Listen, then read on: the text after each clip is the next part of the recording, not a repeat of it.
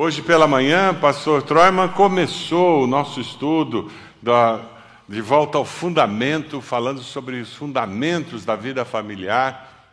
E ele falou sobre Abraão e Sara. Se você não estava aqui hoje cedo, entre na internet, no YouTube, escute a mensagem, deixe Deus ministrar ao seu coração uma mensagem muito especial que abençoou muito os nossos corações. Hoje eu queria continuar esse, esse estudo falando sobre Isaac e Rebeca. Abraão e Sara, Isaac e Rebeca. E essa família de Isaac e Rebeca tem duas coisas que precisavam ter sido quebradas para que eles tivessem uma história familiar diferente. Era a passividade de Isaac e a manipulação de Rebeca. Vai ser sobre isso que nós vamos conversar hoje à noite. A graça de Deus transforma maridos passivos e esposas dominantes em pessoas que amam, lideram e servem. Segundo Timóteo 1:7 nos diz que Deus não nos deu um espírito que produz temor e covardia, mas sim que nos dá poder, amor e autocontrole. Vamos ler juntos esse versículo? Pois Deus não nos deu um espírito que produz temor e covardia, mas sim que nos dá poder, amor e autocontrole. O livro do mês desse mês é um livro que tem um título muito sugestivo: Famílias Imperfeitas e Graça Perfeita. E é isso mesmo. A sua família é imperfeita? Levanta a mão. Olha em volta. Graças a Deus, todos nós somos. Mas a graça de Deus é perfeita. E contando com a ação dessa graça de Deus em nossas vidas, a nossa história pode ser mudada. E mudada para melhor, sempre, em todo tempo, durante toda a nossa existência. Só para a gente se localizar na história, vocês lembram da história de Abraão e Sara, que eles saem, vão em direção à terra que Deus prometeu, e Deus promete que eles terão uma grande descendência, e nada de vir o filho, nada de vir o filho, e nada de vir o filho. O que, que Sara fez? Deu um jeitinho. Ela não era brasileira, mas deu um jeitinho, né? Mulher dominante, que vê que não está acontecendo e faz acontecer. E nasce Ismael, gera toda aquela confusão. Lá no final da vida, Sara com 75 anos e Abraão quantos anos? Quantos anos? 100 anos. O anjo vem e diz que vai nascer o filho da promessa. O que que Sara faz? Ela dá risada. Você daria risada se alguém dissesse isso para você? Foi o que ela fez. Isaac quer dizer risada. Lá em Gênesis 18, 12, Sara riu-se quando soube que a promessa seria cumprida. E Isaac é o filho da promessa. Isaac casa com Rebeca e eles têm dois filhos. Como é o nome dos dois filhos? Esaú e Jacó. Cadê a linha genealógica aí? Cadê o PowerPoint? Isso. Olha lá. É isso que acontece na família deles. Nós vamos estar conversando hoje sobre aquela família, Isaac e Rebeca, com seus filhos Esaú e Jacó. Nós vamos falar sobre uma necessidade que aquela família tinha, que era a quebra da passividade com a assertividade. No caso aqui, o homem era passivo, mas em algumas outras famílias é a mulher que é passiva.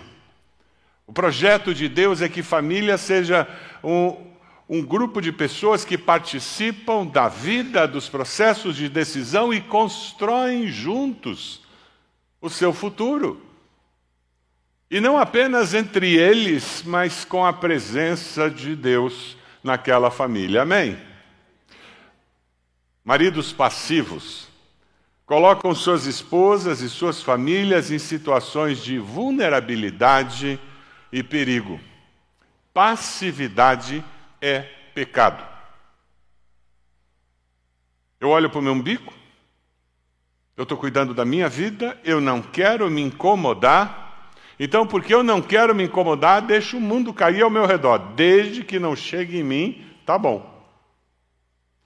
O contraponto da passividade é a assertividade. Ser assertivo é você ter a habilidade de expor, defender um posicionamento de forma clara, tranquila, objetiva, sem gerar conflitos. Muitas esposas de maridos passivos, elas olham para mim e dizem, pastor, mas como é que eu faço para mover aquela montanha? Aquele monte que é o meu marido, que não se mexe, não faz nada. Como é que você consegue que algo aconteça na vida de alguém que você ama? É com você mexendo os pauzinhos? Ou é com você dobrando os joelhos e clamando pela misericórdia e pelo agir de Deus? Como é que a gente consegue ver algum resultado? Permanente, duradouro. Nós podemos tudo naquele que nos fortalece. Não é o que a palavra de Deus nos diz? E eu posso também lidar com os meus sentimentos, as minhas frustrações, as minhas ansiedades, dentro de um relacionamento familiar, para que aquele, aquele filho que não faz nada, 43 anos e ainda está em casa, e de forma passiva, ele vai cantando: Deixa a vida me levar, vida leva eu. Como é que eu lido com isso? Como é que eu lido com o esposo passivo que não se envolve, que chega em casa e é indiferente ao que está acontecendo? Quando você vai estudar a história de Isaac, a, a, as situações na vida, elas normalmente têm origens, têm coisas que nos aconteceram ao longo da vida que contribuem para que uma característica nossa seja destacada. Isaac era o filho da promessa. O pai tinha quantos anos? A mãe tinha quantos anos? Ele era filho desses pais ou ele era bisneto desses pais?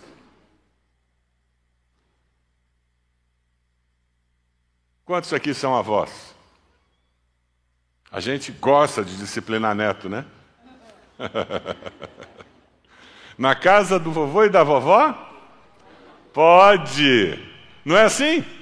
Você imagina Isaac com dois pais idosos e mais. Ele era o filho da promessa. Uau! Finalmente chegou.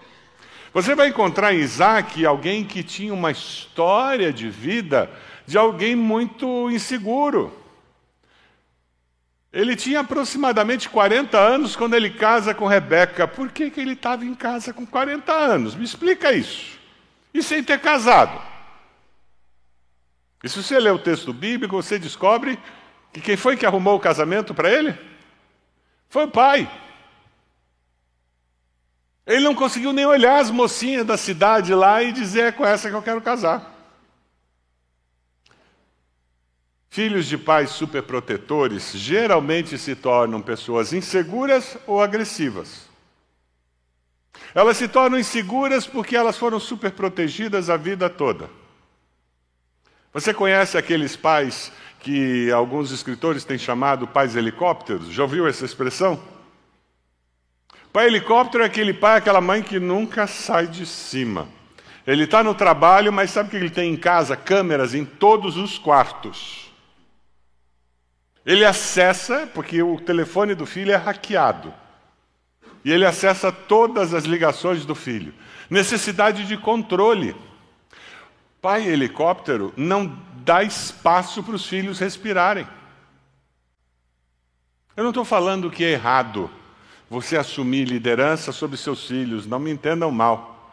Mas hoje, um dos grandes problemas que nós enfrentamos no relacionamento pais e filhos, que nós temos uma quantidade imensa de pais filhólatras, que idolatram seus filhos e protegem aqueles ídolos com a própria vida. Filhos criados com superproteção se tornam passivos porque tudo caiu de mão beijada na sua mão. Um jovem saiu da faculdade, foi trabalhar, trabalhou durante três meses numa empresa e pediu as contas. E o pai se assustou e disse: Meu filho, o que aconteceu? Por que você pediu as contas? Ele disse: Ah, pai, eu tentei três meses, mas eles não se adaptaram a mim. filho super protegido. Têm uma percepção equivocada da vida, mas alguns deles se tornam agressivos com relação à vida. Porque eles são tão inseguros que eles o tempo todo estão tentando se afirmar provar que eles têm valor. O tempo todo eles são agressivos porque eles não têm segurança de que de fato eles conseguem dar conta do recado. Então eu agrido para inibir as pessoas. E assim eu afasto as pessoas de mim o suficiente para eu não me incomodar. Isaac tinha um problema. Ele era um filho superprotegido. Só que, como adulto, ele tinha um outro problema. Ele não assumiu a vida. Você cresceu sendo superprotegido, Deus te abençoe e guarde e cresça e assuma a vida. Não adianta passar pela vida dando pancada nas pessoas, nem passar pela vida me vitimizando e dizendo que o mundo tem que se adequar a mim. Bem-vindo à vida real. Foi o que faltou para Isaac. Ele assumiu aquela posição de passividade e, como adulto, ele tem capacidade, oportunidade para mudar a história. Com a ajuda de Deus, toda a história pode ser mudada. Você acredita nisso? Diga amém. Com a ajuda de Deus, toda e qualquer história pode ser mudada. Que ninguém nos ouça, não espalha. Mas essa questão de passividade do Isaac começou lá no Éden, com o tal do Adão. Já ouviu falar dele? Eva veio e, tititi, tatatá, tá, tá, falou com ele. O que, que ele fez? Hum, comeu. Adão podia ter dito para Eva: Eva, Deus falou que não é para comer, coloca isso lá no chão e vamos embora daqui. Ele não podia ter dito isso para Eva. Assumindo a posição dele como alguém que amava a Deus, que temia a Deus e que reconhecia que a vontade de Deus era boa, perfeita e agradável, mas ele não fez. Lá do Éden nós encontramos homens assumindo essa postura de passividade. E é interessante porque muitas vezes esses homens que são passivos no relacionamento familiar, no relacionamento conjugal, eles são um avião na vida profissional. Lá na empresa, assertivo, toma decisões, planeja, lidera pessoas, contrata, demite, assina contratos. Não é assim? Aí ele entra em casa, liga a televisão e fica na gruta. O mundo acontecendo na casa dele, ele não faz nada. Ou quem sabe, se você é um pouquinho mais novo, não é a televisão que você liga, é o videogame. Eu acho muito interessante. Eu já estou no ministério há mais de 40 anos. Começo do meu ministério, a grande queixa das esposas era o futebol. Porque ele jogava futebol na terça, na quinta e no sábado. Era grande queixa. Eu não tenho ouvido esposas reclamarem do futebol mais. Aí depois era o computador. Ele não sai daquele computador, pastor. Lembra daquele tempo da internet de escada?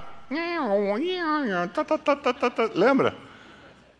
E ficava esperando até meia-noite, porque daí não pagava impulso. Lembra disso? Se você não está rindo, é porque você é muito novo. E as esposas reclamavam que meu marido não sai do computador, pastor. Ele chega do trabalho, ele senta lá e fica a noite toda.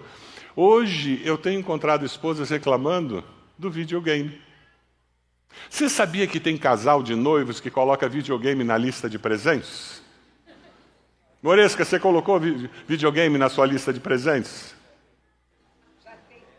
Eu já tenho. Eu não coloquei porque eu já tenho. Tem muitos casais que hoje estão lidando com esse problema, mas na realidade isso é um sintoma de como a passividade está afetando aquele relacionamento. E o homem, ele se isenta, apesar dele estar fisicamente em casa, ele é um ausente emocionalmente e espiritualmente naquela casa. Falta iniciativa para disciplinar os filhos. Vai falar para sua mãe, não me incomode.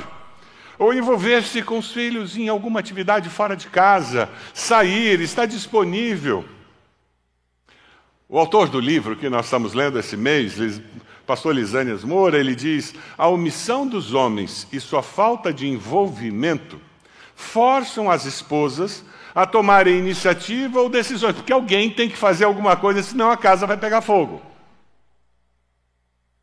Force as esposas a tomarem iniciativa ou decisões que elas não gostariam de tomar sozinhas, o que acaba levando ao distanciamento e deteriorização da imagem, deterioração da imagem, perdão, do marido. Destrói a imagem do marido, o relacionamento. Por causa daquele vácuo, e a, e a esposa começa a se ressentir. Porque ela está tendo que assumir uma porção de coisas sozinhas. Quando na realidade eu não casei sozinha, eu não fiz filhos sozinha. Nós somos uma dupla. E o projeto de Deus é que nós estejamos construindo um lar. É interessante, tem um livro que eu recomendo, se você não leu, Silêncio de Adão, do Larry Crabb. É um livro já um, muito antigo, mas muito bom. Nós temos aqui na nossa livraria que fala sobre essa passividade masculina e a dificuldade que homens têm para lidar com essa responsabilidade e oportunidade. Pensando no casamento, no relacionamento conjugal, Efésios 5:25 nos ajuda a entender por que é tão importante nós homens não sermos passivos. Quando o apóstolo Paulo compara relacionamento entre marido e mulher, e Jesus, a igreja, ele diz: Maridos, ame cada um a sua mulher, assim como Cristo amou a igreja e entregou-se por ela. Jesus foi passivo com relação à igreja? Não, tremendamente assertivo. A assertividade de Jesus o levou até a cruz. E ele foi assertivo por amar a mim e a você. Deus espera que você não seja passivo, como Isaac mas que você esteja assumindo a sua posição dentro do seu lar e, junto com a sua esposa, trabalhar para que, de fato, vocês possam construir família e família saudável. Eu queria que a gente desse uma passada agora nos textos bíblicos que relatam tudo isso. Lá em Gênesis 25, se você quiser abrir sua Bíblia, a gente vai estar destacando alguns textos. Você encontra Isaac repetindo o erro do seu pai.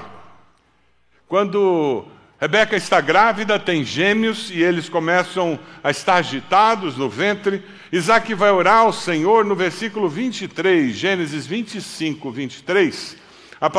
Disse-lhe o Senhor a Isaac: Duas nações estão em seu ventre, já desde as suas entranhas, dois povos se separarão. Um deles será mais forte que o outro, mas o mais velho servirá ao mais novo. Isaac já recebe de Deus a informação de que Jacó seria mais importante do que Esaú. O segundo filho seria mais importante que o primogênito. Isso é uma quebra de cultura absurda na cabeça de Isaac. Era paradigma sendo quebrado. Na cultura deles, o, o primogênito recebia três quartos da herança. E mais, além de receber três quartos da herança financeira, ele assumiu o papel de líder do clã ou da família, o líder espiritual, quase uma função sacerdotal. E Deus disse para Isaac: Olha, o menor vai liderar sobre o maior. O mais jovem vai liderar sobre o mais velho. Existe uma quebra de função aí. Eles crescem dentro de casa Isaac passivo tem afinidade com o filho que é caçador.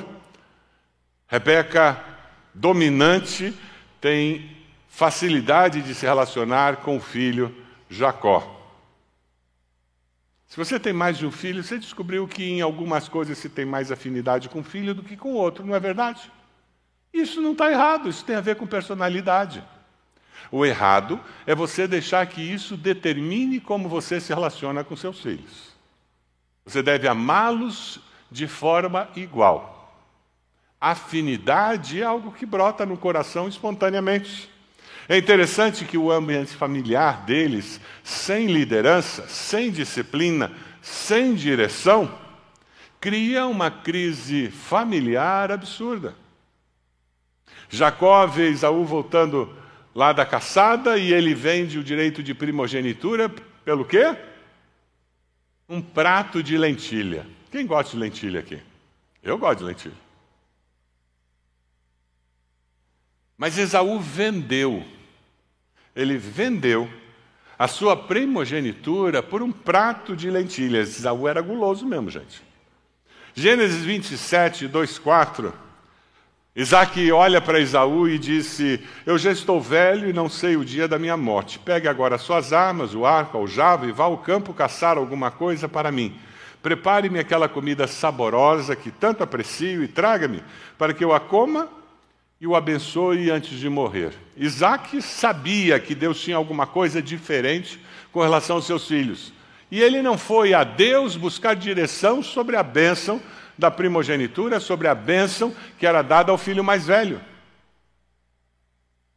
Na sua passividade, ele disse: Deixa a vida me levar, a vida leva eu. Chegou a hora, eu, é o que todo mundo faz, eu vou fazer o que todo mundo faz. E Isaú sabia o que tinha feito. E não conversou com seu pai.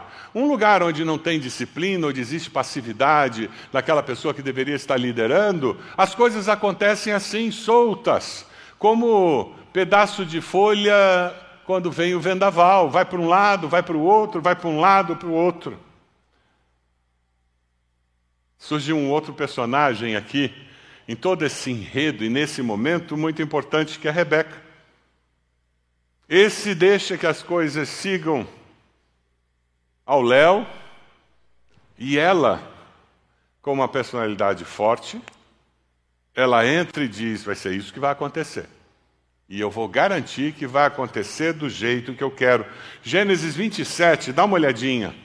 Rebeca, ouvindo que Isaac dizia a seu filho Esaú, quando Esaú saiu ao campo para caçar, Rebeca disse a seu filho Jacó: Ouvi seu pai dizer a seu irmão Isaú: Traga-me alguma caça e prepare-me aquela comida saborosa, para que eu a coma e o abençoe na presença do Senhor antes de morrer.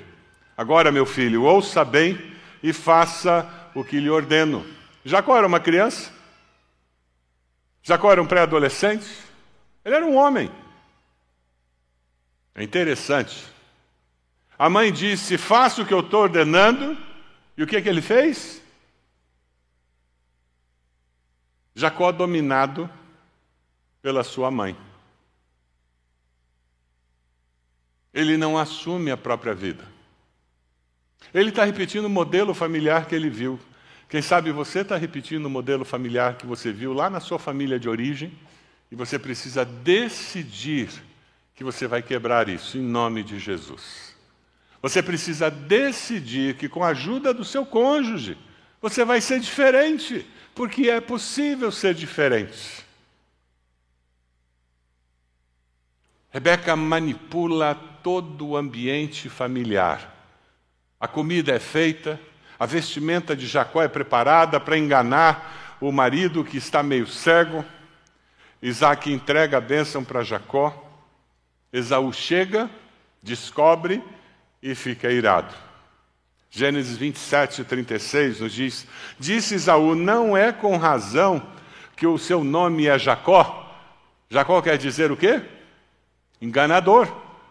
Já é a segunda vez que ele me engana. Primeiro tomou meu direito de filho mais velho e agora recebeu minha bênção.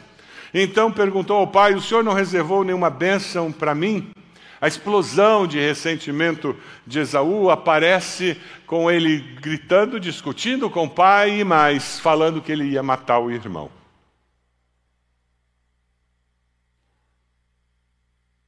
Gênesis 27, 42, 46 diz: Quando contaram a Rebeca o que seu filho Esaú dissera, ela mandou chamar Jacó, seu filho mais novo, e lhe disse: Pessoa que tem uma tendência dominadora, manipuladora, ela sempre está bem informada, porque ela sempre sabe de tudo. Eu sempre tenho meus dedos esticados em todas as áreas da família, e porque eu preciso dominar e controlar, eu preciso ter informação. E ela diz para o seu filho: Isaú está se consolando com a ideia de matá-lo, ouça, pois, o que lhe diga o meu filho, fuge imediatamente para a casa de meu irmão Labão em Arã. Ela não diz, vai lá e restaura o relacionamento com seu filho, vai lá, pede perdão ao seu pai. Não existia isso na mente dela. Por quê? Porque ela tinha um plano.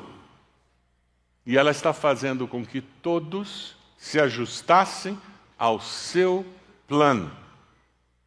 Não interessa se a pessoa dominadora, controladora, é bem intencionada ou não.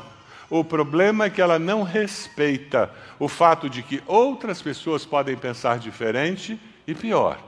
Ela não consulta a Deus para saber o que Deus pensa daquele assunto, porque ela tem certeza que Deus tem que concordar comigo.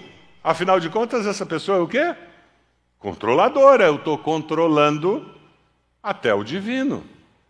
É interessante porque ela não impõe as suas vontades em Jacó apenas, ela não resolve o problema da intenção de Esaú de matar Jacó, levando ele para longe, ou seja, ao invés de resolver o problema, eu deixo que aquele problema fique fermentando.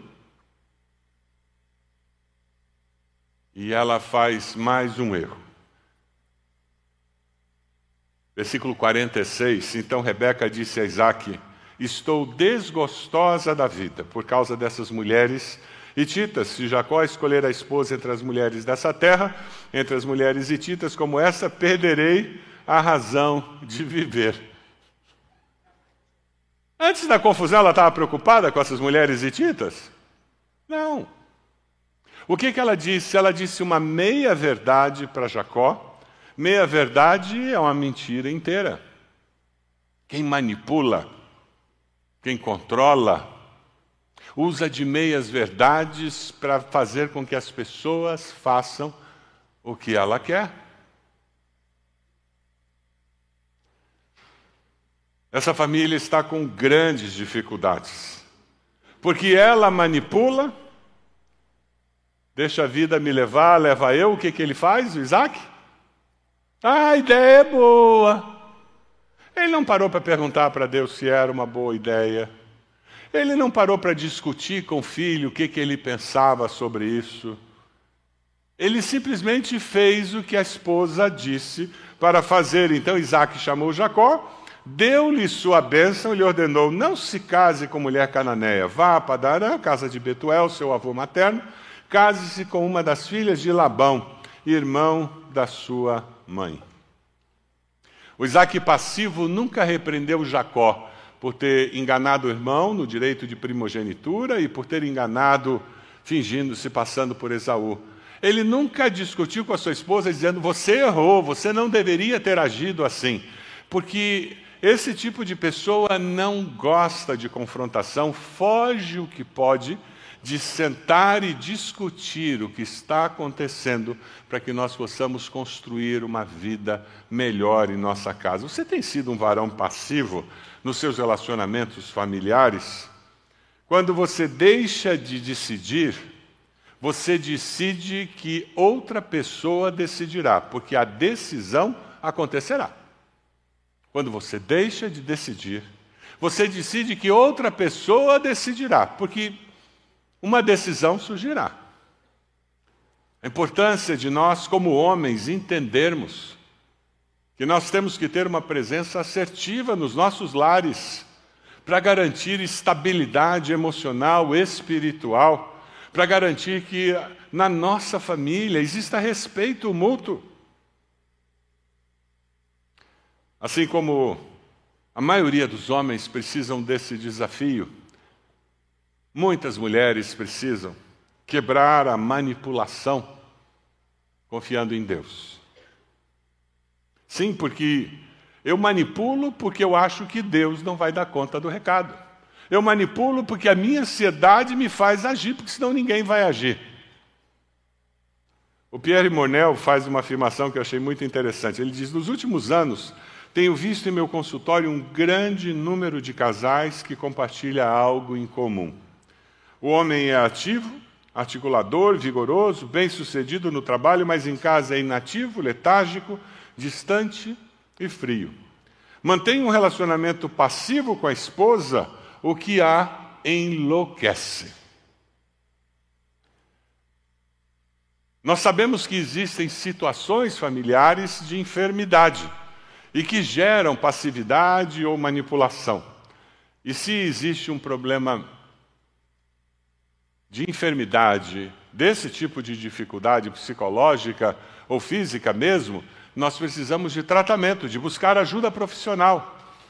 Mas a maioria das situações que nós lidamos é simplesmente uma questão de cultura familiar, de repetir padrão ou de fazer aquilo que me é conveniente. Ser passivo ou ser manipuladora. Rebeca era uma mulher muito forte. Quando o servo de Abraão foi buscá-la na casa dos seus parentes, ele senta e ele quer voltar logo. E os irmãos dela e a mãe dizem: Não, vamos ficar um pouco de tempo aqui. E como o servo insistia, é interessante porque eles disseram: Vamos perguntar a ela. Vamos chamar a jovem e ver o que ela diz. Chamaram Rebeca e perguntaram: Você quer ir com esse homem que diz que tem um filho do patrão dele que está pronto para casar e gostaria de casar com você? Qual foi a resposta dela?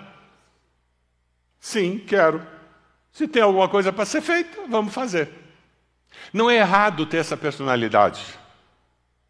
O errado é quando eu uso essa característica de personalidade para manipular pessoas, para fazer com que pessoas façam o que eu quero.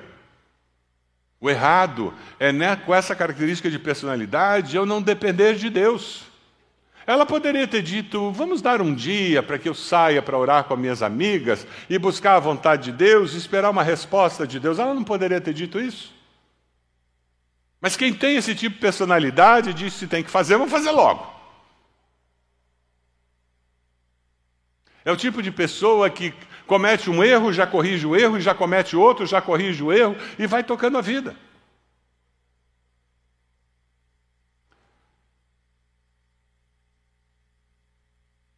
É interessante porque o, o, escritor do livro, ele fala, o pastor Lisânias, dizendo que controlar o impossível não é papel humano. Rebeca quis controlar o plano de Deus para Jacó. Na essência, esse foi o problema que gerou o desmanche da família. Você vai encontrar um Jacó e Rebeca ressentidos ao longo dos anos. Jacó morre com. Perdão, Isaac morre com o filho Jacó longe, com Esaú casado com várias mulheres da terra, com um problema de relacionamento com o pai, com um problema de relacionamento com a mãe, e a família acabou. O que eles escolheram por causa da passividade na manipulação deles não foi uma família mais forte. Se alguém tivesse dito para eles lá, quando os meninos eram pequenos e estavam brigando, que eles estavam destruindo o futuro da família deles e dizendo: não, nós vamos construir um futuro para gerações.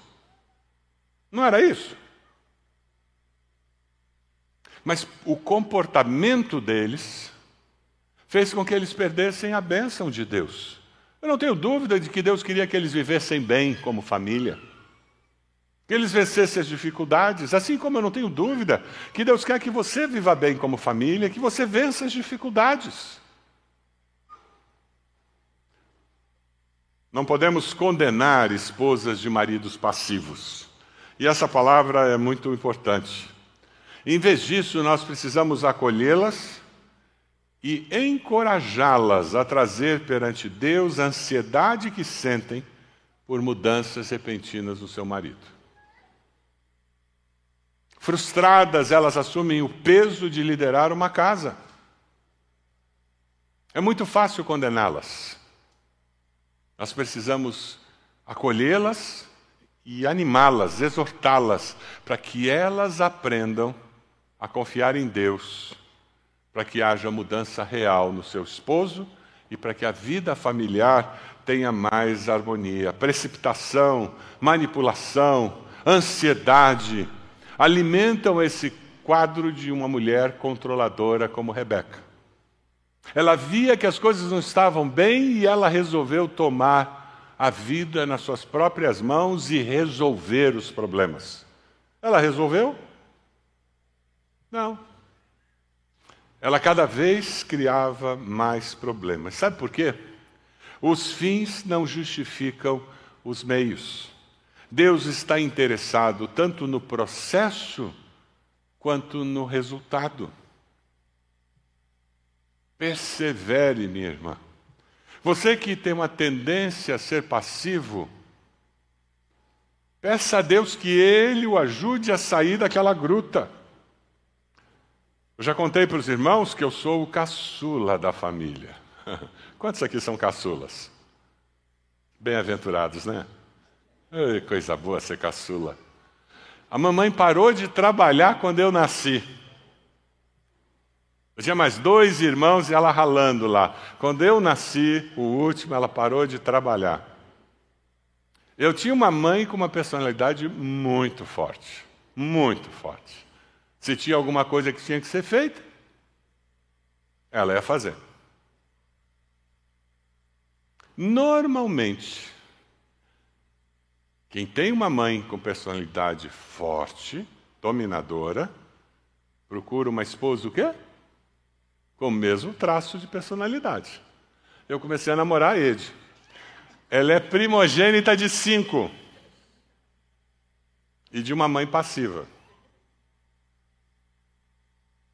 A mãe dela era um doce de mulher, mas a Ed acabava liderando muitos processos. Nós começamos a namorar, vamos ao cinema? Eu dizia, é uma opção. Enquanto eu estava pensando na opção, ela já dizia, eu vi que tem um filme assim, vamos lá, em tal cinema. Eu dizia, é, vamos. E de repente, eu parei e disse: Eu não quero isso para mim, não. O problema não é ela, o problema sou eu. Eu sou passivo. E eu estava feliz indo para o cinema, gente. Eu não estava infeliz, não. Alguém tomando decisão para mim, alguém escolhendo, alguém fazendo. Mas olha, minha vida fica bem mais simples. Mas eu disse, mas isso não é saudável. Vai chegar um dia que vai ter ressentimento. Porque vai ter um dia que as opiniões dela, no final, vão dizer, mas não era bem isso que eu queria. Embora na hora eu não tivesse parado para pensar se era aquilo que eu queria. Faz sentido o que eu estou falando? Eu me lembro que um dia eu sentei com a Ed e disse, Ed, eu não quero isso para mim, não. Eu já vi isso acontecer, eu já vi casais assim, e eu não quero isso para mim, não. Eu quero que a gente seja parceiro. Ela disse, eu também. Porque ela era a primogênita eram cinco irmãos e ela era mais velha. Então ela assumia a liderança de muitos irmãos. Ela disse: Não, não quero isso para mim, não. E durante o nosso tempo de namoro, o final do nosso tempo de namoro, nós prestamos atenção nisso. Nós fizemos alguns acordos muito interessantes. A gente tinha que decidir sobre uma viagem. Ela já tinha tudo decidido na cabeça dela quando ela vinha falar comigo. Mas ela não dizia nada. Eu dizia: aguenta o ponto que eu tenho que chegar lá também. A hora que eu chegar lá, aí a gente vai conversar. E ela ficava lá mordendo os dentes. Né?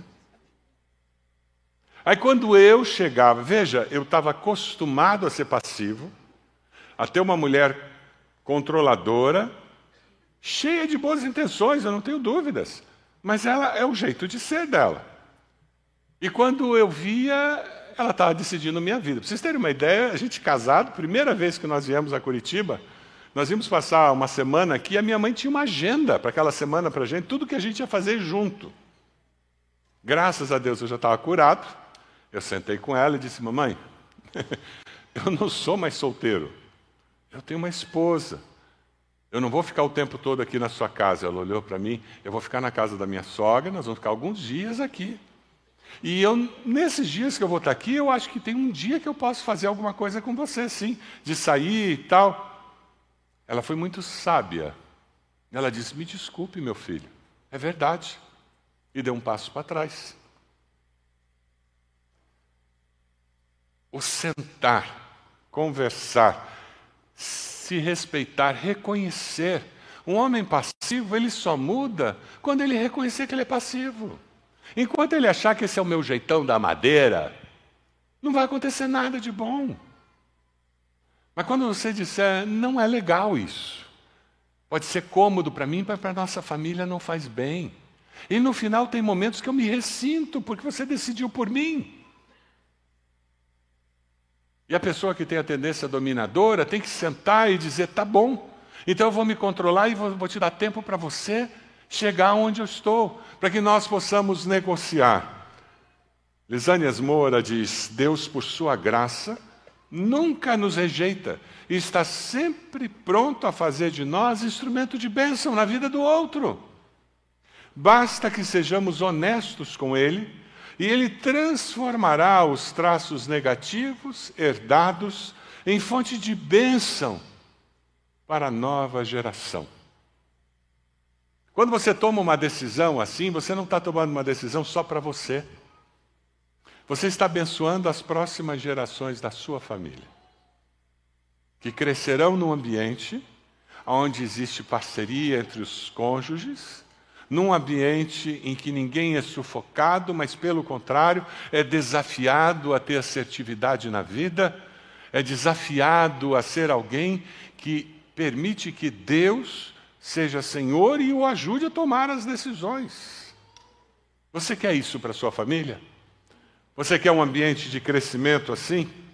Quem sabe você que tem uma tendência a ser passivo precisa dizer: eu decido ser assertivo no meu relacionamento familiar. Quem sabe você que tem a tendência a ser controlador, controladora, você tem que dizer: eu decido pela fé, buscar e confiar no agir de Deus. Quem sabe você está sentado e diz: Pastor, eu nem casado sou. Eu decido ajudar meus pais a viverem melhor. E como filho e filha, eu posso sentar com eles e dizer: gente, tem um jeito melhor de viver. Vocês se amam. Vamos construir uma família com um ambiente melhor. Vamos construir um relacionamento mais saudável, de respeito. Durante esse mês você será desafiado, será confrontado com algumas situações que acontecem nas melhores casas, nas melhores famílias. E para cada uma dessas situações, a graça de Deus é suficiente. Amém? Você pode abaixar sua cabeça? Qual a decisão que o Espírito de Deus está levando você a tomar nessa noite?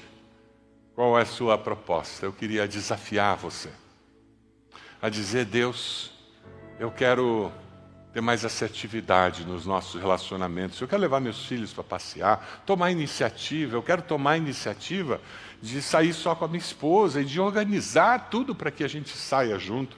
Eu não vou ficar esperando que ela tome decisões. Eu, Deus, eu não vou manipular as situações, eu não vou manipular as informações. Deus, eu não preciso estar no controle de todas as coisas, porque o Senhor é quem está no controle de todas as coisas.